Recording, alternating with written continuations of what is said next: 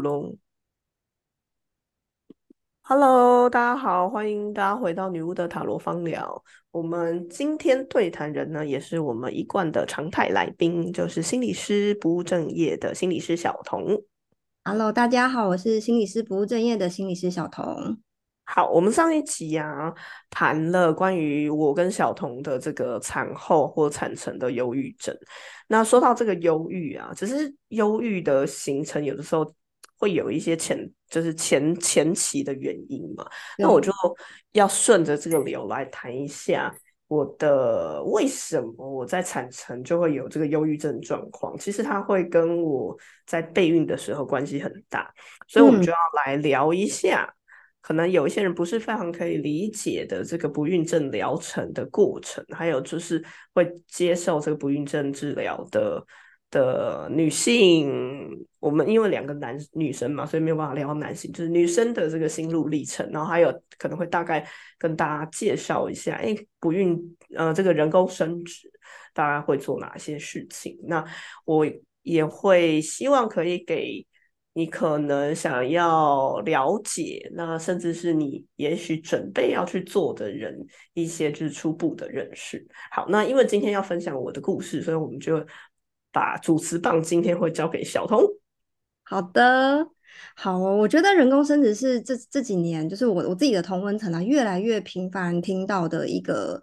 一个大家都在做的事情，因为你年纪变大了，对，年纪到了，真的。但但我我我自己是没有做人工生殖，可是因为听多了，就会觉得有点对这个东西有点朦胧的，就似懂非懂，就是好像听过，但其实我们不太能够理解那个历程到底是什么。可以想象，也许会有一些压力，但是你说很明确的理解怎么陪伴，或者是怎么呃。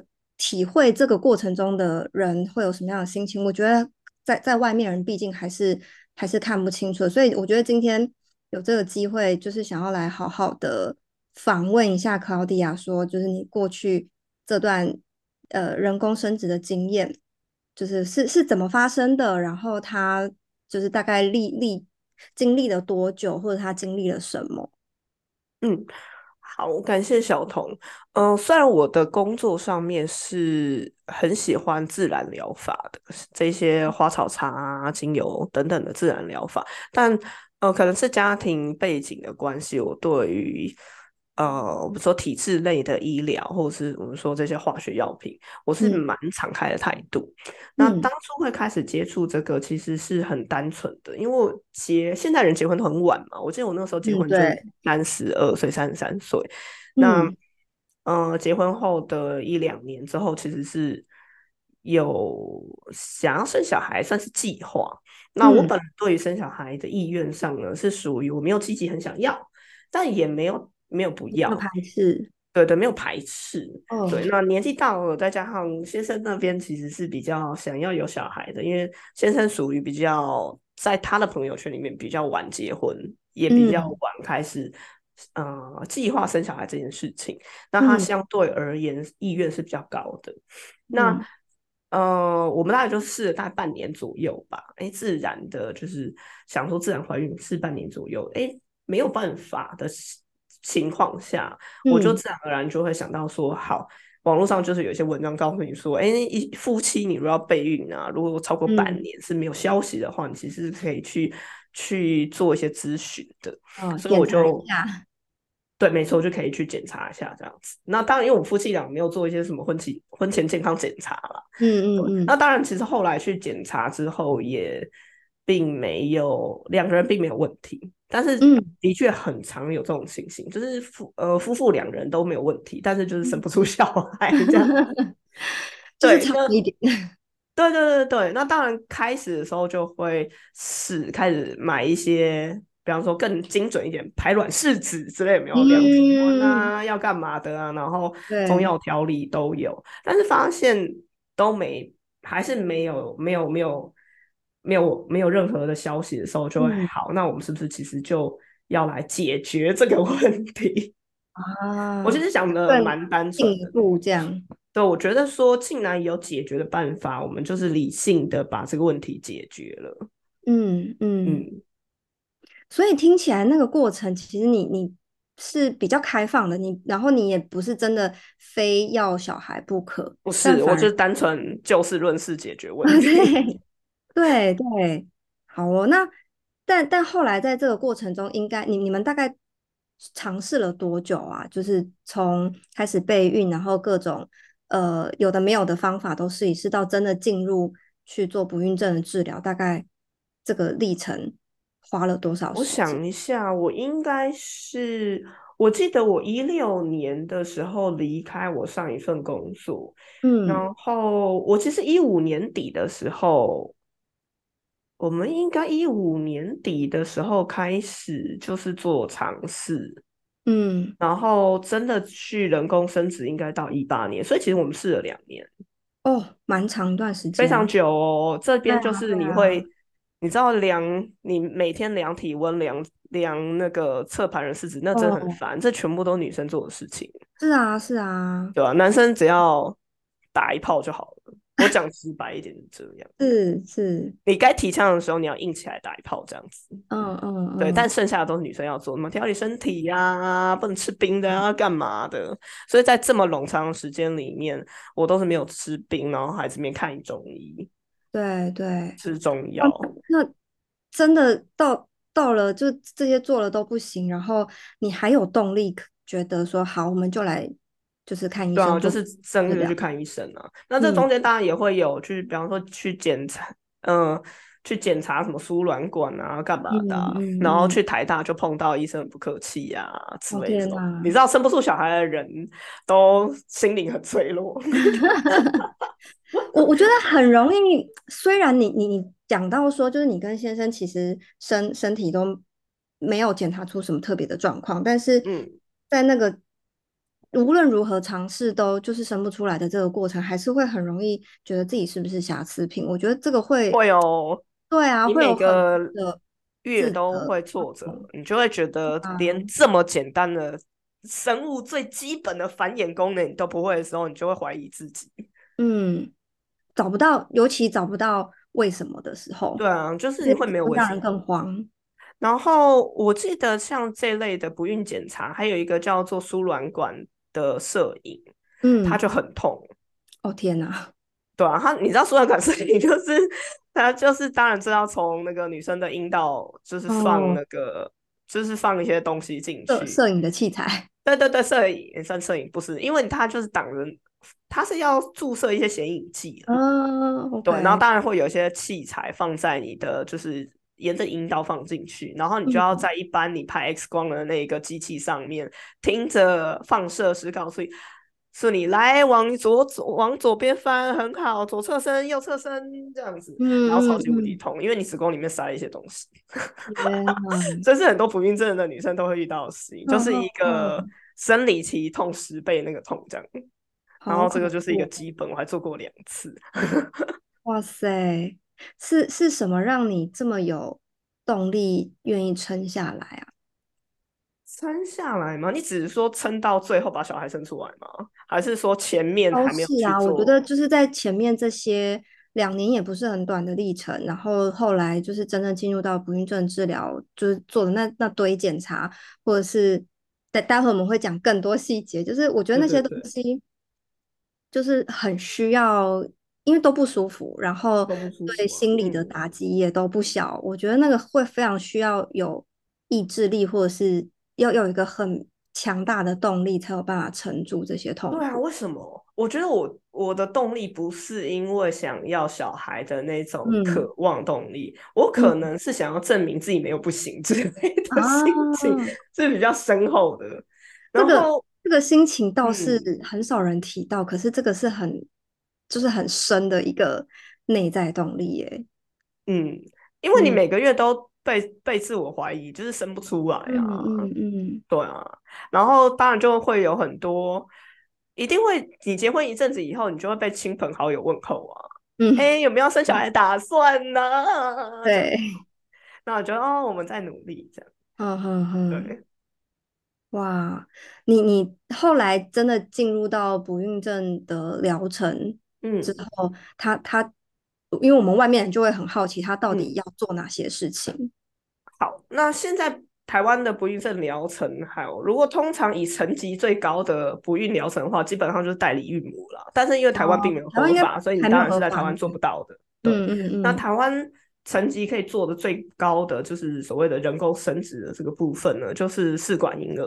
但是其实，在试管婴儿矮一阶级呢，还有所谓的就是人工受精、人工受孕这样子。嗯，然后在矮一阶级，你还可以吃点排卵药啊，嗯之类的。那我我去就求诊的年纪大概是三十。三十四、三十五岁吧，就是人家会说生不出来，雪崩式下跌的那，啊，这应该是三十五岁还是三十六岁？三十四岁高龄产妇的 那个。啊，对，哎，对，那个时候因为我是呃二十六，嘛，anyway，反正就是差不多三十五、三十六的时候去。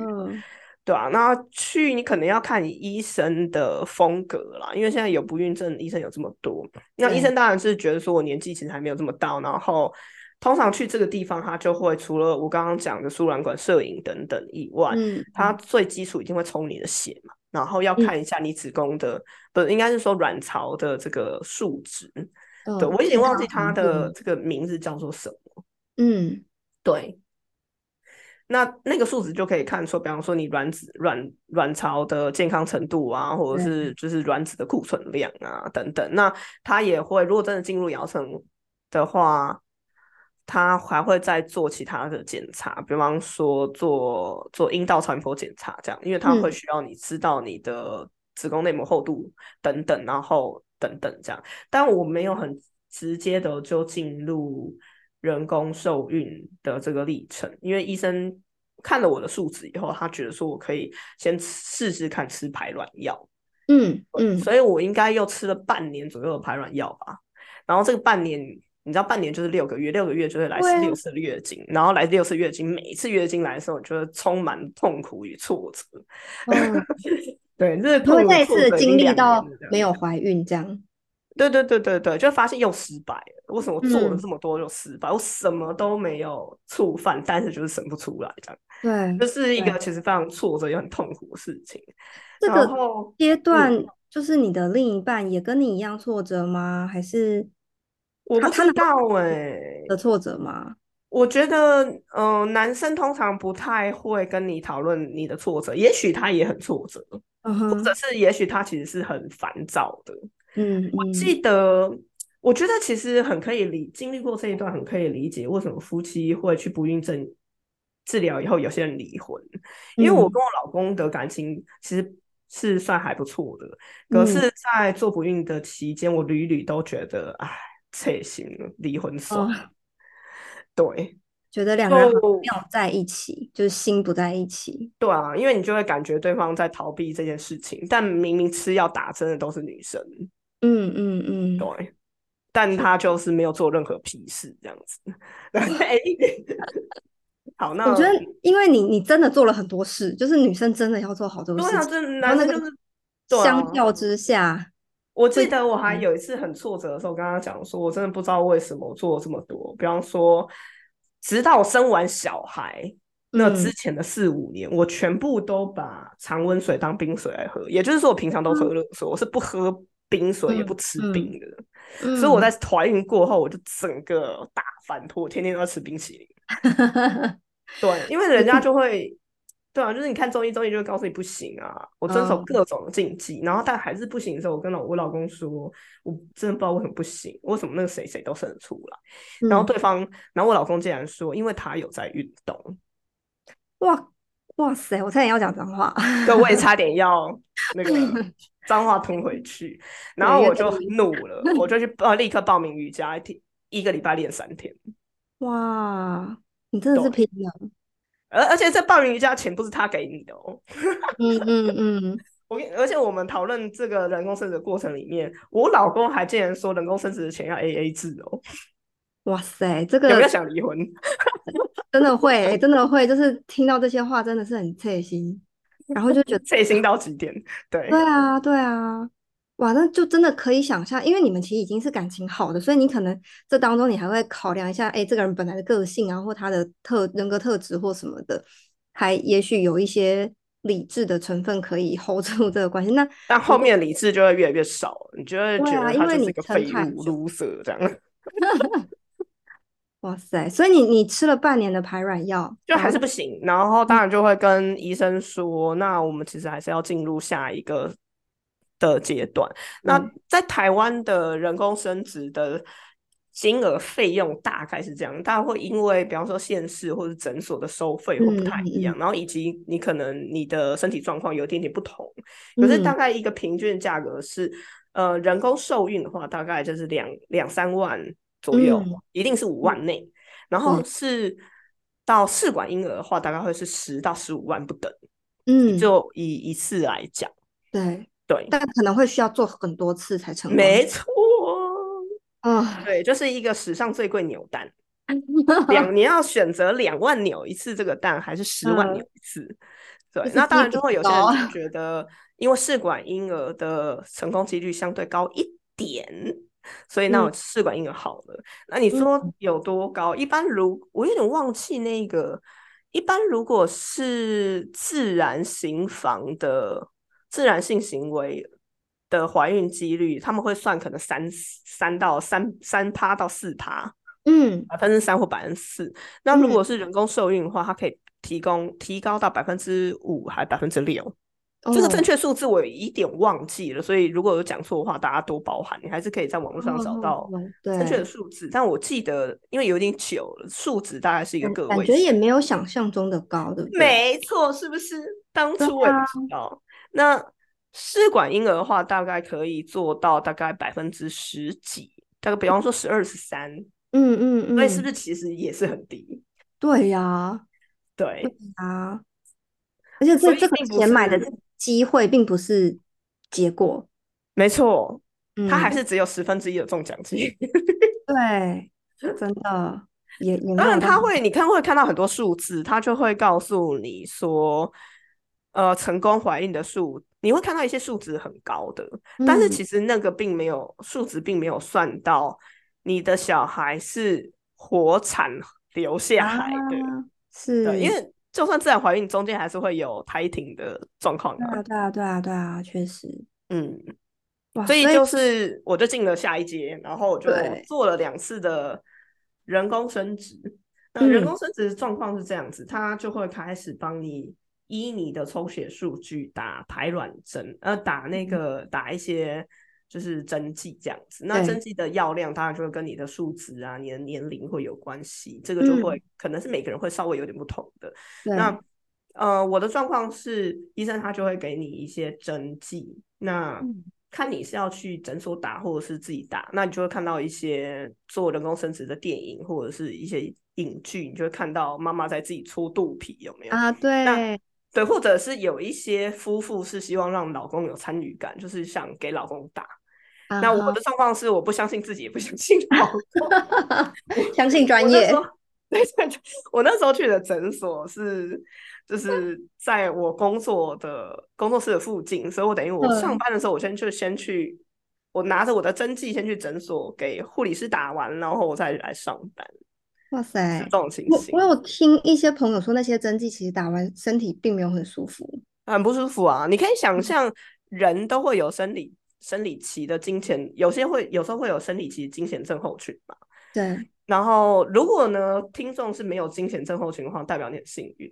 那好，如果你有金钱症候群的话，你可以想象金钱症候群很不舒服的那个严重层级，就是打完你就会很疲累，然后会不是很舒服这样子。然后你，因为它就是一种荷尔蒙你这个得得经历多久？就是它要维持多长的时间？大概两周吧，所以一个疗程是两周。没错没错，一般的不孕症疗程的话，会从这个女生生理期的第二天或第三天开始打针。嗯嗯，然后打针，然后做一些就是呃阴道超音波的检查。嗯，然后还有比方说隔几天抽血，他们需要知道你的血液数值，然后看你的卵泡的发育的状况跟呃。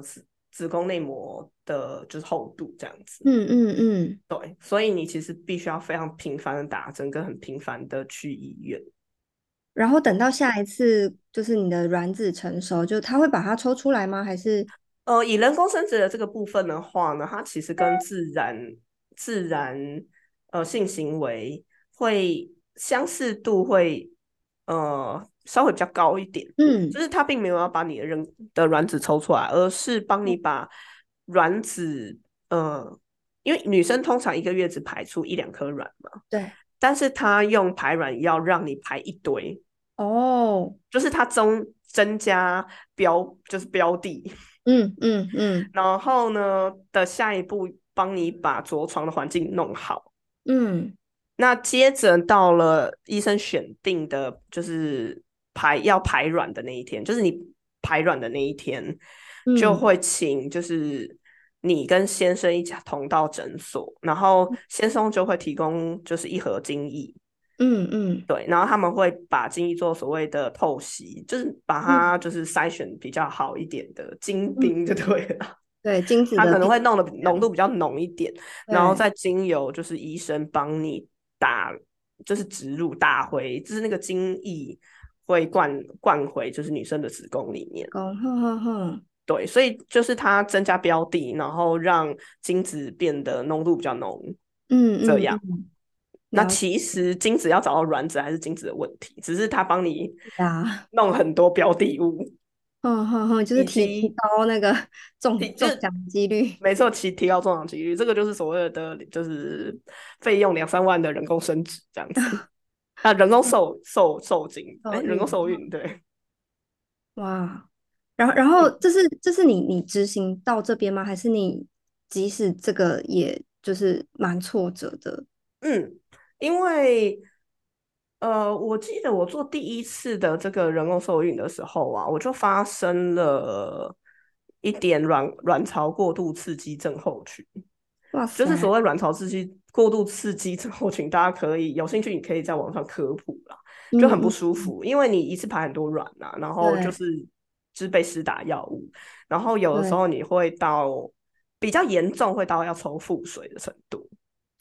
好辛苦哦。对，然后我会整个肚子就很胀，然后很想吐啊，然后头晕，然后吃不下饭啊，走举步维嗯。艰。然后医生嗯。就跟我讲说，因为我卵巢肿的非常大，嗯。然后我还好嘛，就是我需不需要就是再留下来观察一下的程度，嗯。就是我其实是有点过度刺激，然后根本没有办法工作，所以肚子就是非常痛，然后也吃不下，对啦，你想象，嗯，这那这个这样子经历嗯。过的人，真的不会知道说，哇，原来要经验这么多的不舒服、欸，而且这个是我其实整个疗程是只有少数的朋两三个朋友知道我在做这件事情，好，嗯诶，一嗯两个，对，嗯，我连我爸妈都不知道。就也不太好意思大张旗鼓的说，因为如果又不成功，又会那个压力会很大。没，错，因为我不想要不成功，然后要接受很多人的安慰啊，因为那个感觉就是你还是要过普通生活嘛，但是我要接受他们的哦慰藉，然后其实旁边的人没有经历过，他也不知道该怎么安慰你，然后大家都尴嗯尬，所以我嗯并不想要讲，对，可是你要处理旁边的情绪很麻烦，我自己都处理我的情绪处理不了没。有办法工作的时候，你你可以有什么理由让大家知道吗？还是你你其实就有我就工作啊，我做 工工，作？对。哇塞，我因为我已经算不错了，我是个人工作室，我如果真的不行，我就拒绝我的个案了。所以你去嗯想想看，如果是那种要上班的人，那就很对 对，对，就是那种朝九晚五工作的人，真的就是没错，你会很累。就是需要请假的时候，因为你又不能讲是什么，是因为在做人工受孕的不舒服，你这种就要看你的主管能不能接受了啦。嗯对啊，嗯那确当然就是做了两次就不行啊。嗯 我记得我做第二次的时候，我反正就是因为第一次就失败，就当然就很伤心啊。然后做第二次的时候，我还遇到当时一七哎一八年的时候，我又在办那个展，我就是邀请那个日本的插画家来办展，嗯然后我要口译要干嘛，晚上还得呃，还得就是陪他们吃饭，吃完饭我我记得当时的合作伙伴还提议要去喝清酒，我根本就不能喝酒，对你不能喝酒，我不能喝酒，我只稍微舔了一下，假装喝，然后就是啊，好不容易把他们送上飞机，这样我累都累死，对。你还还能够撑着吧？这真的是靠意志力把这些事情完成。但当然就是第二次就失败啦，然后第二次失败了之后，我就觉得就是当然压力很大嘛。然后那一阵子压力很大，你就会开始想乱买东西呀，嗯嗯嗯，乱订国外旅游啊这样子。所以你在这个阶段就是两次不成功，你就决定要直上进入试管，对试管，就觉得不行。到这个时候，应该也真的已经很久在一途了，对啊，对对，因为有些人会多试好几次人，嗯，就是人工这样子。但你前面这样一折腾三年了吧？呃，没有啦，试管没有没有人工人工折腾多久？就是一年啊。从你开始半年，就是我开始吃排卵药，就是去嗯看医生。没有自然受孕玩了两年，就是自己自己来玩了两年，然后去看医生，从吃排卵药吃了半年，然后人工受孕半年，所以这样子是一年过去，就是一年过去，一二零一八年，然后一九年我就觉得不行，你要试管，对对对对对，嗯，当然就是休息了一阵子，就是又吃中药啊，又换了好几个中医师啊，这样，然后吃超贵的水药，这样每个星期都去花三四千块吃水药。嗯哼哼，你在这上面砸的钱也不也不少了哈，一定超过一百万嘛，一定绝对。如果你要。包后面后面的安胎住院的费用啊，然后生小孩费用啊，再加上月子中期费用，绝对超过一百了。这样讲好好云淡风轻哦，这样。在我我觉得这个其实虽然好像。呃，应该这样讲，就是你你毕竟现在孩子大了，就是你你算是我小孩，我是是还还有生出小孩的人，对对，是成功，就是你上岸了，所以没错，你讲真好，才能够云淡风轻。可是我我觉得这个历程，就算历程很痛心的讲出来，旁人听到也还是这知道这绝对不轻松。嗯，所以这就是就是可以理解为什么后面我在安胎住院的时候，我整个。爆炸这样，对啊，你你就是没有把前面的好好的讲述，嗯，反正就进入试管了，对，都都在你自这都堆叠在你的身体里面，就是不管是心情或者是那些身体的记忆，它都都只有你自己一个人撑着。嗯，因为我没有任何人可以说，这当然也造就我后来。就是有一阵子，其实开了蛮多像是催眠或者是一些服务给同样在做不孕治疗的人，因为我还蛮能够理解那个在泥沼里面游泳的感觉。对啊，对啊，真的。哇，那最最后你的那个。试管婴儿这这一个部分，你你花了多少时间才终于？试管婴儿的话，我其实也植入了两次。那试管婴儿是这样，它就等于是人工生殖的进阶版，然后你要打的针也变多了，但因为钱变多的关，对，钱变多的关系，服务态就会也变多，好像不能这样讲，就是医院医院端做的事情就会变得更多了。对对对，主要是这样子。嗯哼哼，那当然你就要更频繁的去医院呐，几乎每一两天，我觉得几乎每天吧，真的几乎每一两天你都是必须要去诊所打针。那就是再次的讲，因为大部分人都会带回家打针呐，所以我那时候我跟我先生为了这个还买了一个露营用小冰箱，就是装我的专门专门冰装我的针剂，对，然后我就会提着针剂去打完针以后来工作，嗯，对。然后打完针，他就是，对啊，就是差不多两三三四天，他需要观察一下你的血液数值、你卵泡长的状况，然后医生就会开始估计说，哦，你左边有几颗，右边有几颗，然后每次去回诊的时候，医生就会告诉你说，哦，卵长到多大了，我们预估什么时候需要打破卵针，反正他就针剂就很多啦，你就是肚皮、肚皮啊、手臂啊、屁股啊。对你只要去医院打针的话，护士就会有选择。告诉嗯，你今天想打哪里，你就可以选择位置，然后就被抽血，就像血牛一样被抽血啊，又抽血，抽血为常态这样子。对，然后就是内诊了。对，你知道我就是内诊超习惯的，因为这些说超习惯嘛，就是好糟哦，就是已经到了怀孕之后异常的状态了。对，我其实习惯了异常的状态，你知道吗？是我怀孕之后不是有子宫超，就是肚皮的超音波吗？我一躺上去，我就要把脚打开，给给医生内诊。哇，对，因为我太习惯阴阴道超音波了。对，然后说医生说不用啊，我们今天看肚皮就好。我整个大大喜，真的吗？只要看肚皮就好了。对，所以其实我已经习惯异常的状态，就是到那边我就手臂伸出来就被抽血这样子，然后进了超音波室，你就是脚跨开被医生内诊。这种这种习惯蛮令人心疼的，其实蛮伤心的事。对啊，对啊，就是你你到底经历了些什么，才会让这件事情变成一个习惯？嗯嗯，然后这是外人可能不容易想象的。对，如果是很 care 内诊，或是你真的生性很害羞的人的话，其实是相当痛苦的。而且我们中间还。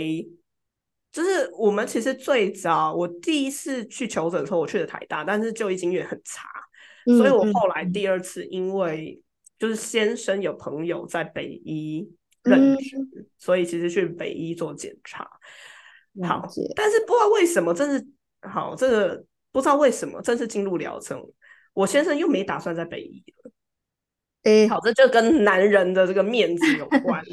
然后换了一个医院，他认识的人是不是？对，换了一个医院呢，很多流程你就是要全部重来，重来啊，包括这些内诊啊，做什么输卵管超音波啊，就是重来。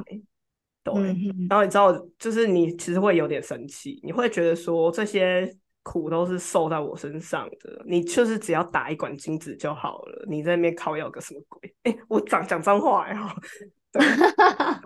可是我觉得这个非常的真实，这真的会是当下觉得什么痛苦都是老娘在，对啊，什么药都是打我身上啊，你又没有做任何事，你也没喝中药啊，针也不是你打的，那你还做什么？你钱还 A A 制的话，那你还活下去？钱也没，就是我知道就是付钱还，但是当下真的是会有很多的，除了精子以外，你精子都提供不出来的话，还想怎样？嗯。这真的是还好，最后你你们上岸了，不然这个感觉下下去关系都都会毁掉。其实很我知道很多个案就是毁掉的。哦，大大概讲完嘛，大概讲完就是，反正医生就是排好了你要排卵的那一天的时间，然后呢，呃，医生就会排你手术时间。那试管这个时候会比较贵，是因为它就需要全身麻醉的手术，把你培养好的这些卵子。就是手术取出来这样子，那当然是医生就会去判断一些比较漂亮，把它取出来。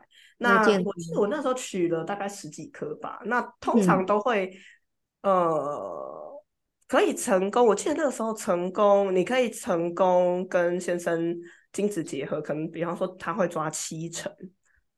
嗯，对对对，所以我记得我那时候成功受孕的受就是胚胎。嗯，应该有六颗哦。对，然后这边就会有一些呃医生上的考量，你要新鲜的胚胎植入呢，或者是要冷冻的胚胎植入，这可能有医生或者是医院的做法的不同，或者是你身况身体状况的不同，医生会有不同的建议。那我记第一次做的时候是健康的呃新鲜的胚胎植入，嗯，但是就失败了。嗯，对，那因为。就是麻醉啊什么的就很不舒服啊，对，就不舒服好一阵子。因为毕竟你虽然外面看不出伤口，但是你就是 整个内在都大乱呐。对对对对对，你永远都觉得你肚子很胀这样子，真的真的，然后都很困很累。那呃，一般试管就是你植入了之后，你可能就是一样等两个星期，然后看有没有怀孕。对，你生理期没来就是没怀孕呐，啊，你生理期没来就是怀孕了，生理期来就嗯嗯，对，嗯，没有，就是没有。那当然，医生会选两个星期之后，他就会比较慎重，就一定会请你回去抽个血，那直接检验血液里面的 HCG 指数，就是人类绒毛纤维指数，看有没有怀孕。嗯嗯，是这样的。总之这个经试管就经历了两次，然后第二次终于怀孕了，这样。对你什么都经历了好多哦，然后也哦完全可以想象为什么你会有就是产程的时候会犹豫，因为你真的经历了太多，然后都不能说，或说了没有人懂，嗯。嗯，就是这些其实不嗯。只是身体在承受，还有很多其实是心心理上的压力，比如说要你刚刚说要证明自己，然后你可能比如说诶跟先生其实一开始在面对要不要孩子这件事情上面，其实他的动力是比较强，可是却都是你在承受，就这种不平衡，就是都嗯都。我我觉得那个并不是说哪一件事情造成你的忧郁，而是这些东西是堆叠出来的。而且那个也，并不是哪一件事情开始堆叠，而是这三年来的备孕的历程都一直不断一点一点的在加，然后最后终备于就是其实是四年，对呀、因为我做试呃做人吃排卵药跟做人工是一八年，然后一九年才是做试管。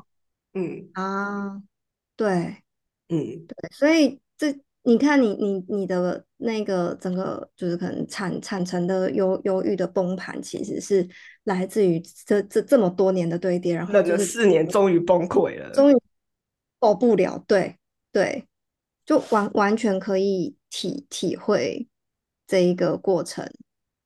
就你知道，就听听完你的经历，我会觉得，嗯，这件事情发生在我身上，我可能第二年就会不行了，我就没有办法再 继续下去。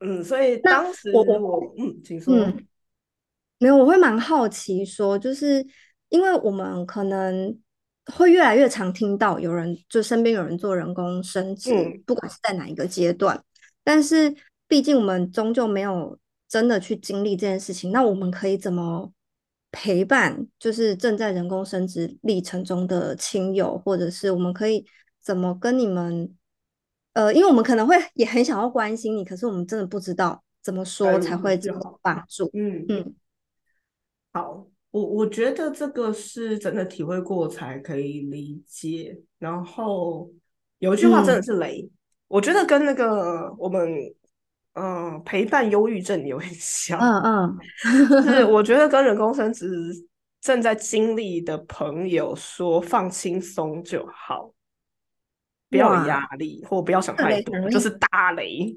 这很容易因为踩到。对对，就是大雷，但这个是绝对所有人都会踩到。对 因为，因为不可能没有压力，就是你没有你经历过这些，你没有办法怀孕就是一种压力，对，然后也不可能想不会想太多，嗯对，嗯没错，所以我觉得只要听他，他如果愿意讲，听他讲，然后不愿意嗯。讲，就跟他，比方说大家出去玩啊，或陪伴他嗯，做一些事情，其实就好了，对，好像只要让他知道说，哎，会愿意陪着，然后有需要的话，愿意倾听就好，这种感觉，就是倒不用说太多，有点像是关心或建议的话，对，因为那个感觉有嗯。点就是人家难道不我觉得那？种你对于生不出来的人说放轻松就好，不要想太多，就之嗯类的这种，就跟忧郁，你像忧郁症的人讲说嗯你不要想太多，跟你嗯，你看开一点，哎，差不多道理。对，可以嗯，看开的话，早就看开了。对，可以看开，就早就看开啦。对啊，对啊，对，真的是哎，哦，我我觉得这这一点好重要哦，这一点真的是身身旁的人有时候真的很想很想表达关心，对，但但是会不知道说什么，然后反而成造成当事人的压力。所以像我可能那个时候我自己也没有处理的很好吧，我觉得这应该是我个性上的特质。我那个时嗯候其实 极度的害怕跟我的好朋友说这件事情，嗯因为嗯。我很害怕从他们的嘴巴里面吐出这些话，因为我知道百分之九十九九九点五的人嗯。都一定会吐出这些话。可是嗯，我觉得，如果从我很在意的人的嘴巴里面吐出这些话的话，我一定会崩溃。嗯嗯嗯，对，真的。哇，还还真的是还好你上岸了，然后也对我上岸了。谢谢你我记得我成功的那一次。就是第二次，然后我其实很担心又失败，因为第一次试管失败的时候，我还约了朋友跑去饭店吃下午茶，只花钱买快乐。对，真的需要需要有一个安慰。对对对，然后第二次的话，我是那一天我只我去抽完血，我知道下午要公布答案，然后我自己先在工作室躲起来先验孕，然后我发现是两条线的时候，我整个痛哭失声。我其实是一个很，我其实是一个泪点很高的人，我其实不太哭。嗯，我但是那一次我真的痛哭失声，哭的比我弟死掉的时候还惨。对，后后来停下来是因为想说，糟，我再这样哭下去，邻居可能会报警。对，但我的想法不是喜极而泣，我是觉得我终于上岸了，终于解脱了。对，我终于解脱，没错，就是解脱。努力了这么久，终于可以暂时放下，我终于上岸，这样真的，真的，真的。嗯，但后来才知道，其实我已经算真的很幸运，因为很多人是。怀孕了之后，你终于上岸了，对不对？但是胎停了，又重来。啊，对，这个真的太可怕，那只是噩梦。这个真的是不忧郁都难。那一定会忧郁的。那我之前还有过个案，是因为他也试好多次，然后我觉得其实到后来会有一种赌一口气的感觉，就是会有一种为什么我这努力没有办法有回报，我要更努力。嗯。然后很多人其实就会停不下来，就会花很多很多证明自己的那个执念就会越来越强烈。对，嗯。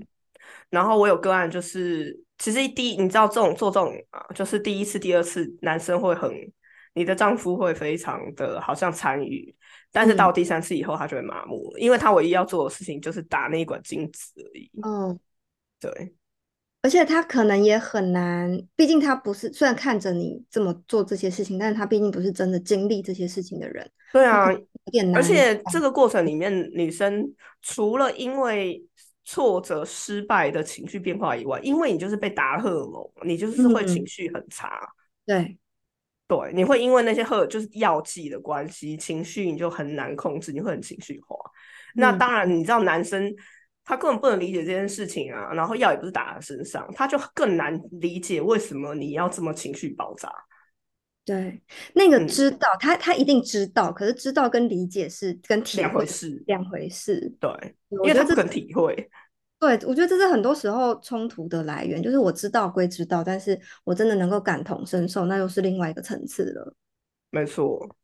嗯，黄润，我记得我最后一次成功的时候啊，我就是我真的觉得我的肝肾可能应该会坏掉吧，就是我我在一边做做试管的打的吸氧的，就是化学药剂，一边我还吃中药，所以我那阵子有两个星期一醒来，我就都在吃药，每隔两个小时，我不是喝水药，就是吃西药，狂吃。小孩健康长大真是太好了哦！对啊，我那时候就觉得啊，真是太好了，上岸了这样子。但没想到，就是后来就开始又经历什么减胎啊，然后孕程狂吐啊啊！我说安慰自己没关系，前期这样子代表后期会顺顺利利，就就后面更惨，后期就躺躺着，就躺平了这样子。对，嗯，但终终究就是过去。对啊，但。无论如何，终究就是小孩有抛在手上这样。嗯嗯，我我觉得听你讲完这一串历程，然后你觉得自己还算是幸运的，就听起来真的会蛮让人心疼。就是其他也正在这 这个历程的女性朋友们，对啊？因因因为也是有我的个案里面也是有。呃，她是一个姐姐，然后她跟她丈夫也是尝试了非常多年，并没有成功，然后最后去领养的也有。那当然也有一些是，就是对小孩没有那么坚持，就是慢慢选择，就是释怀的也有。但对，就是有一串这样子的过程。嗯，我我觉得这个它是一个人生很大的一个坑嘛？就是就是当你觉得。当你每次都几万几万的丢进去，对，就当你决定要投入的时候，它真的是一个，嗯，有可能是相对漫长的一个一个目标。然后真的，对，然后我我觉得这个过程其实，因为它不会很顺利，然后会，它就同时也会是一个一直不可以不断去反思自己到底为什么要这么坚持的一个一个历程。就不管是对女生的角度，然后其实我觉得对男生也是，就是到底你们在坚持的是什么？我觉得这个反思会会是这个历程当中需要。我觉得这个历程其实非常需要心理专业的介入。诶，如果可以有一些伴侣智商在这个过程里面，对啊，对啊，其实是比较好的。也许说不定有些找这种不孕诊所应该要开办这样的心理 资源提供。确实，确实，对，我觉得那个那个是一个比较让让大家都可以比较稳定的一个状态。可是，当然我这是一个期待，但什么时候能达成还还难说。这就是为什么我其实很想，我想要提供像这样子的协助给跟我有同样经历的人。对啊，对啊，对啊，在这个阶段里面，心理支持其实是蛮重要的，很很重要啊。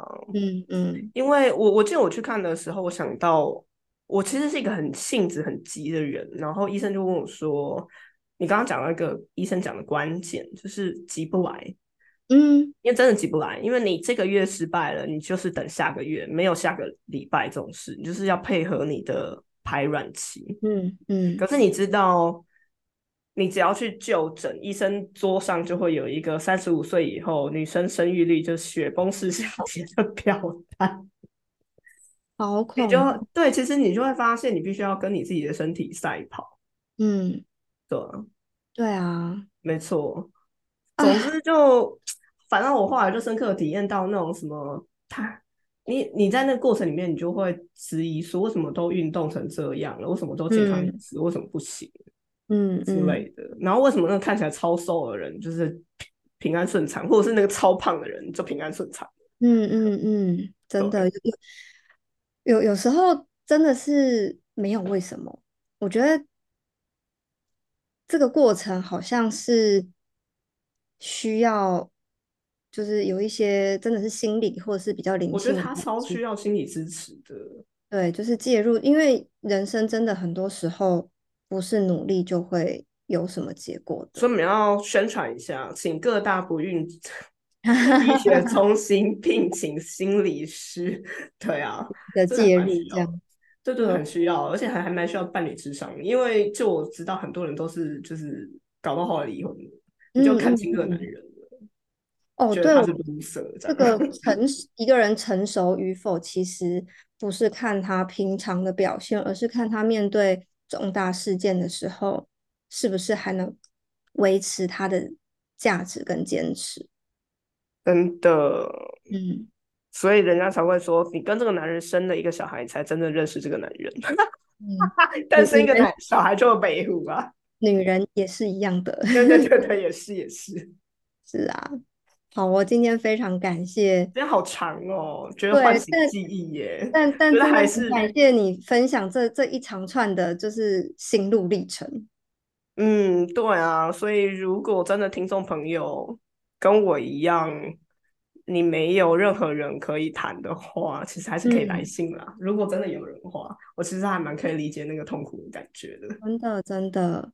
我我觉得也蛮蛮会需要一个支持团体的，对啊，因为没有做过人，你其实，嗯，你你可以去想象的，你会没有办法这么立体啦。嗯嗯嗯，确实。好哦，好的，那我们今天节目就到这里了。一不小心讲的太长，呃，这个这个历程就是你再再有点长，两集都讲不完。对对，因为太长了。对啊，对啊。好，那么谢谢大家，我们下次再再来谈谈其他的议题吧。那大家拜拜喽，拜拜。